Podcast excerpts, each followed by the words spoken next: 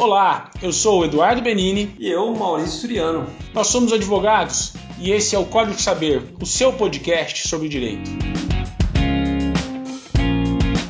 Bom, e aqui nós vamos comentar as principais notícias da semana sobre o mundo jurídico. Quer saber mais sobre o tema? A gente descomplica para você. É isso mesmo, Maurício. Nesse primeiro podcast, nós vamos falar sobre LGPD, CNH, Uber e a nova lei de franquia. E para você que tem interesse em saber o que é LGPD, acompanhe o programa. E aí, Maurício, tudo bem? Tudo bem, Eduardo. E você? Tudo certo. Hoje nós vamos falar de quatro notícias bastante interessantes. A primeira delas é do dia 20 de agosto, saiu aí no Valor Econômico. E a notícia diz lá: Lyft vai suspender os serviços na Califórnia às 23h59.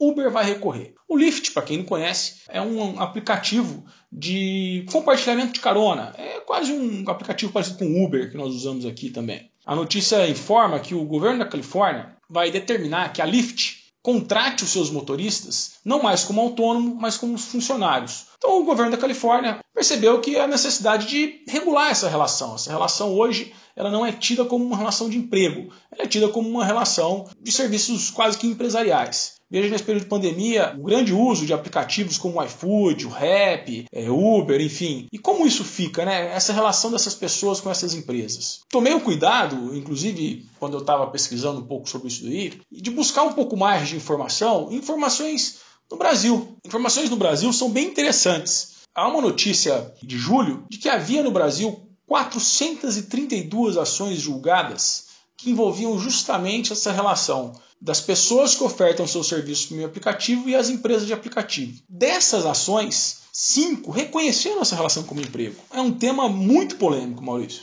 E como que você faz para regular essa relação, que você não pode falar exatamente que seja uma relação de trabalho, até uma dificuldade para você enquadrar você é um trabalhador, você é autônomo. A questão que você falou até da, da Califórnia, nos Estados Unidos, certamente é algo que vai impactar e influenciar essa visão nos outros países. Muito provavelmente vai chegar no Brasil. Aqui já tem uma discussão na Justiça do Trabalho, mas estamos muito longe de ter uma, uma posição definida sobre a matéria. Hoje, a maioria dos julgamentos, ela afasta essa relação de trabalho. Eu até acrescento aí o seguinte: alterar essa, o tratamento dessa relação e reconhecer, por exemplo, que o motorista do Uber tem uma relação de emprego com o próprio aplicativo, com o próprio Uber, significa que ele vai ter todos os direitos trabalhistas aí, 13 terceiro, férias, toda a repercussão que a, a, as leis trabalhistas protegem. O vínculo de emprego ele é determinado por meio de quatro, quatro requisitos, né, que é a pessoalidade, Quer dizer, a pessoa que presta o serviço, onerosidade, ela recebe por aquilo, subordinação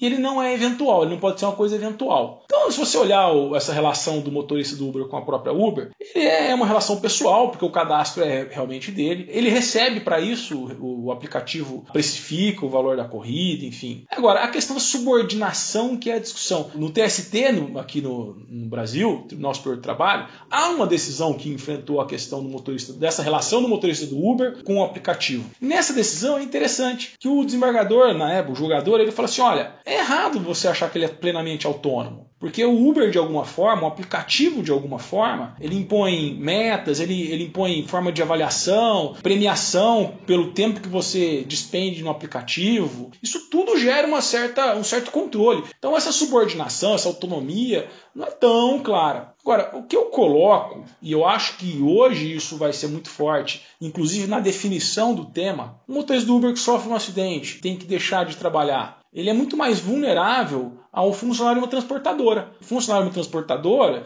há todo um suporte para essa pessoa para que ela receba algum valor, receba alguma ajuda. A legislação trabalhista protege isso. Mas no Uber não. Eu acho que essa vulnerabilidade vai ser um tema muito forte na hora de determinar qual vai ser essa relação. Eu entendo que às vezes você tem que dar um tratamento híbrido a respeito. Você não pode tratar como se fosse um empregado, como você citou, de uma transportadora, até porque o motorista do aplicativo ele tem a escolha de, de se não quiser trabalhar um determinado dia, ele não trabalha. Ele de fato a Uber não vai obrigá-lo a trabalhar, a fazer tantas horas por dia como um trabalhador habitual que nós conhecemos. Você vai ter que também encontrar uma forma nova de dar o um mínimo de garantia para esse motorista do Uber e não também fazer de uma forma que o sistema de aplicativo fique inviável, assim como o Uber disse na Califórnia, que muito provavelmente, se mantidas todas as garantias de um trabalhador comum, o sistema ele iria se tornar inviável. A gente vai, vai acompanhando o assunto por aqui.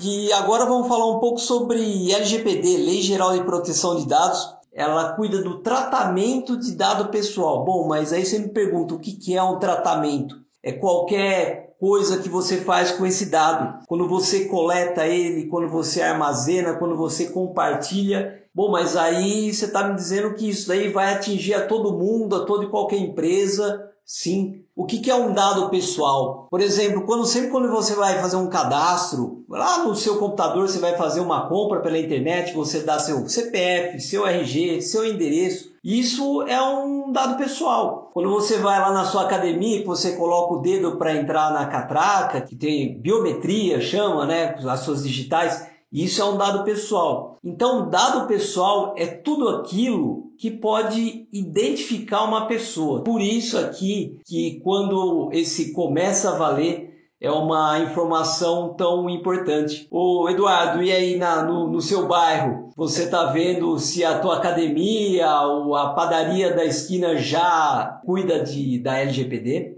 A gente coloca nossos dados em tantos lugares, né? A gente baixa app de graça e joga joguinho, coloca o nome, oferece fotos, hábitos e tudo mais via diversos aplicativos aí de, de relacionamento, de comunidades, enfim. E a gente às vezes não, não presta atenção como isso é utilizado, como isso tem valor. Tem uma lei que foi recentemente aprovada no dia 10 de junho, que pelo menos afastou as multas e penalidades do descumprimento da, da LGPD para 1 de agosto de 2021. Só que a entrada em vigência mesmo da lei, ela está em discussão agora no Congresso. Tem uma medida provisória que tem que ser votada até o dia 26 de agosto, senão a lei começa a valer agora, já nesse mês de, de agosto. Sabe que me, me fez lembrar aqui aquele caso esse caso é relatado em, em várias, vários livros e, e situações aí que para quem estuda LGPD, para quem estuda Lei Geral de Dados, uma família foi abordada uma, por uma proposta de, de, de venda né, de produtos como se uma pessoa estivesse grávida. Então, na verdade, a família recebeu um e-mail, nesse e-mail havia uma oferta de produtos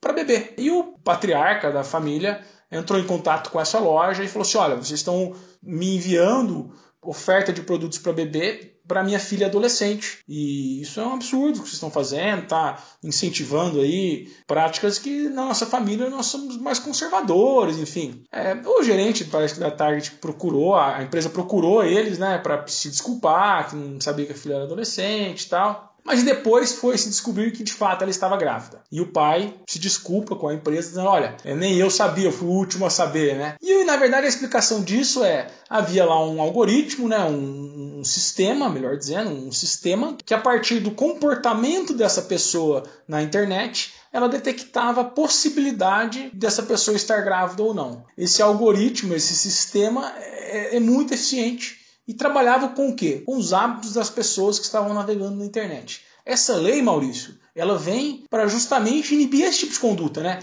Inibir que você seja, entre aspas, vítima de um, de um sistema que vai lhe fazer ofertas a partir do monitoramento do seu comportamento. É, exatamente. É que nós não temos ainda a noção exata das infinitas possibilidades que podem ser realizadas com os nossos dados. Agora, só para a gente ter uma noção de quanto isso vale, basta você ver o valor de empresas como Google e Facebook, por exemplo elas são, estão entre as empresas mais valiosas do mundo, ultrapassando a barreira, às vezes, de, de valor de mercado de um trilhão de dólares, uma quantia inimaginável. E você vê o Facebook, ele iniciou as operações em 2004 e a principal matéria-prima é, são os dados. É de fato é impressionante. Sorria, Maurício. Você está sendo filmado, né? Bom, a outra notícia que nós temos para comentar aqui é basicamente o seguinte: 26 de março já de 2020, ou seja, já dentro aí deste período da pandemia, entrou em vigor a nova lei de franquia. Franquia está presente no nosso dia a dia. São os McDonald's da vida, são franquias, os várias pizzarias, várias lojas. E eu acho que a palavra-chave que gera a alteração da lei anterior para essa é justamente essa necessidade de uma relação mais transparente entre franqueadoras e franqueados. A ABF, que é a Associação Brasileira de Franquia, por exemplo, ela informa que 2,6% do PIB brasileiro está vinculado a atividades entre franquias, franqueadores e franqueados. Emprega hoje 1 milhão e 360 mil pessoas. Então é muita gente. Não sei, Maurício, se está acompanhando também. O que, que você já viu sobre franquia? Conta pra gente. A lei traz um destaque muito grande para a apresentação da circular de oferta de franquia é muito importante a pessoa que se interessa por uma franquia verificar a relação do, do, dos franqueados. Como é que está dando essa relação dos franqueados e franquia? Está sendo interessante? Que é realmente essa franquia? Né? O que é essa relação de franquia? A gente tem lá uma franqueadora, que é uma, uma, uma empresa que oferta um produto, um serviço, e as franqueadas, que são aquelas empresas que se vinculam a essa franqueadora por meio de um contrato de franquia e que vão de fato atender aquele público, o público que vai comprar o produto. Então a franqueadora passa a se preocupar mais com o desenvolvimento do produto, com o desenvolvimento de imagem, de inovação. E as franqueadas que estão ali embaixo se beneficiam disso. Os contratos de franquia, do ponto de vista jurídico, são tidos como contratos de colaboração. Por quê? Porque é uma operação ganha-ganha. Quanto mais ganha uma, mais a outra também vai ganhar. Em geral, é o meu primeiro negócio. Eu começo com uma franquia, eu me vinculo a uma franqueadora e passo a ter acesso a toda uma tecnologia de gestão. É preciso também que a pessoa tenha um mínimo de tino e vontade de empreender. Não pode achar também que o negócio ele vai girar por ser às vezes uma, uma franquia famosa. É preciso também ter disposição de empreender e sabendo que o trabalho vai ser muito duro. Gerenciar pessoas, gerenciar um negócio é algo bastante difícil. No fundo, a circular de oferta de franquia é quase que uma, uma proposta, brincando assim, uma proposta de namoro, né? O que, que a franqueadora faz? Ela monta lá um documento. Nesse documento, ela gera uma relação de transparência, acho que a palavra-chave é transparência, esse documento tem que ser um documento transparente, em que o interessado em se vincular àquela franqueadora, ele vai ter informações mínimas. Quais informações? Olha, o que é o produto, o que é o serviço, qual é a expectativa de retorno, de investimento, é, quem são as demais franqueadas, que perfil de franqueados essa, essa, franqueadora busca, enfim. Então, na verdade, a carta de franquia ela é um documento base que vai auxiliar o franqueado a tomar uma decisão. A nova lei também ela buscou resolver um problema que era o problema de você tentar caracterizar essa relação de franqueadora e franqueado como uma relação de emprego. Havia sim uma forte discussão sobre possível responsabilidade da franqueadora para com dívidas trabalhistas das franqueadas. E a nova lei buscou estancar isso daí. Então a nova lei ela vai lá, ela, ela fala exatamente, olha, não existe essa possibilidade mais Salvo situações muito excepcionais em que a franqueadora de fato exercia algum tipo de poder de comando sobre as franqueadas, enfim. Mas é interessante que a lei avançou nesses pontos. Eu acho que a lei, a lei nova ela buscou tirar da frente alguns entraves que a lei antiga não resolvia. E isso foi muito relevante. Bastante, principalmente sabendo que encargos trabalhistas aqui no, no Brasil é, é sempre uma questão bastante complicada. Então, de fato, é um importante avanço. Bacana, tô mais tranquilo agora para ter minha franquia. Questão de apreensão de passaporte e negar por dívida. É possível? No ano passado, essa questão ela ganhou as páginas do, dos jornais, da mídia, quando Ronaldinho Gaúcho teve seu passaporte apreendido por uma dívida ambiental. Isso é utilizado às vezes pela justiça como meio de compelir alguém, obrigar alguém a cumprir uma determinada obrigação que envolve dinheiro, pagamento de uma indenização, de uma dívida. Será que é possível? Recentemente, uma decisão do Tribunal de Justiça de Minas Gerais, ele afastou essa possibilidade. Os desembargadores, no caso, os juízes que julgaram o caso, eles entenderam que uma retenção de passaporte e de CNH viola o direito da pessoa de ir e vir. O que, que você acha dessa última, dessa recente decisão, Eduardo, dessa mudança às vezes de um entendimento sobre a retenção de passaporte, CNH, enfim, para fazer a pessoa cumprir uma pagar uma dívida? discordo de decisões que vão reter passaporte, reter CNH. Na verdade, sim, já, já há inúmeros instrumentos oferecidos pelo, pelo sistema de processo, pelo, pela forma de cobrança de dívidas, né? sistema judicial. Então você busca lá o judiciário. Olha, o Maurício tem uma dívida comigo, eu vou lá, vou acionar o judiciário para cobrar essa dívida do Maurício. Quando eu aciono o judiciário para cobrar essa dívida do Maurício, o judiciário me apresenta uma série de instrumentos para eu cobrar essa dívida. Então, assim, ó, eu faço restrição de crédito do Maurício, eu, eu consigo penhoras online, eu busco hoje bens é, via, via cartório. Poxa, eu vou reter o passaporte e muitas vezes o Maurício depende do passaporte não para passeio, mas para o trabalho. Ou eu vou reter a CNH e ele não depende da CNH para pegar o carro dele e sair lá para ir pescar no final de semana. Não é isso. O Maurício usa o carro para trabalhar e aí ele se vê tolhido, ele, ele se vê sem a possibilidade de poder usar um carro que, que por conta da apreensão do CNH. Eu, eu tenho observado assim um certo excesso. É importante você ter um sistema que, que garanta que as pessoas vão receber, mas eu acho um exagero que há é, instrumentos que vão basicamente bloquear o, o, dia a dia de uma pessoa. E às vezes você até pode tirar a possibilidade de trabalho, onde a pessoa ganha o dinheiro que ela pode fazer frente a essa dívida e você tira essa oportunidade. Como eu disse, aí vem boa hora essa decisão que negou o pedido de apreensão de passaporte e suspensão de CNH de devedor.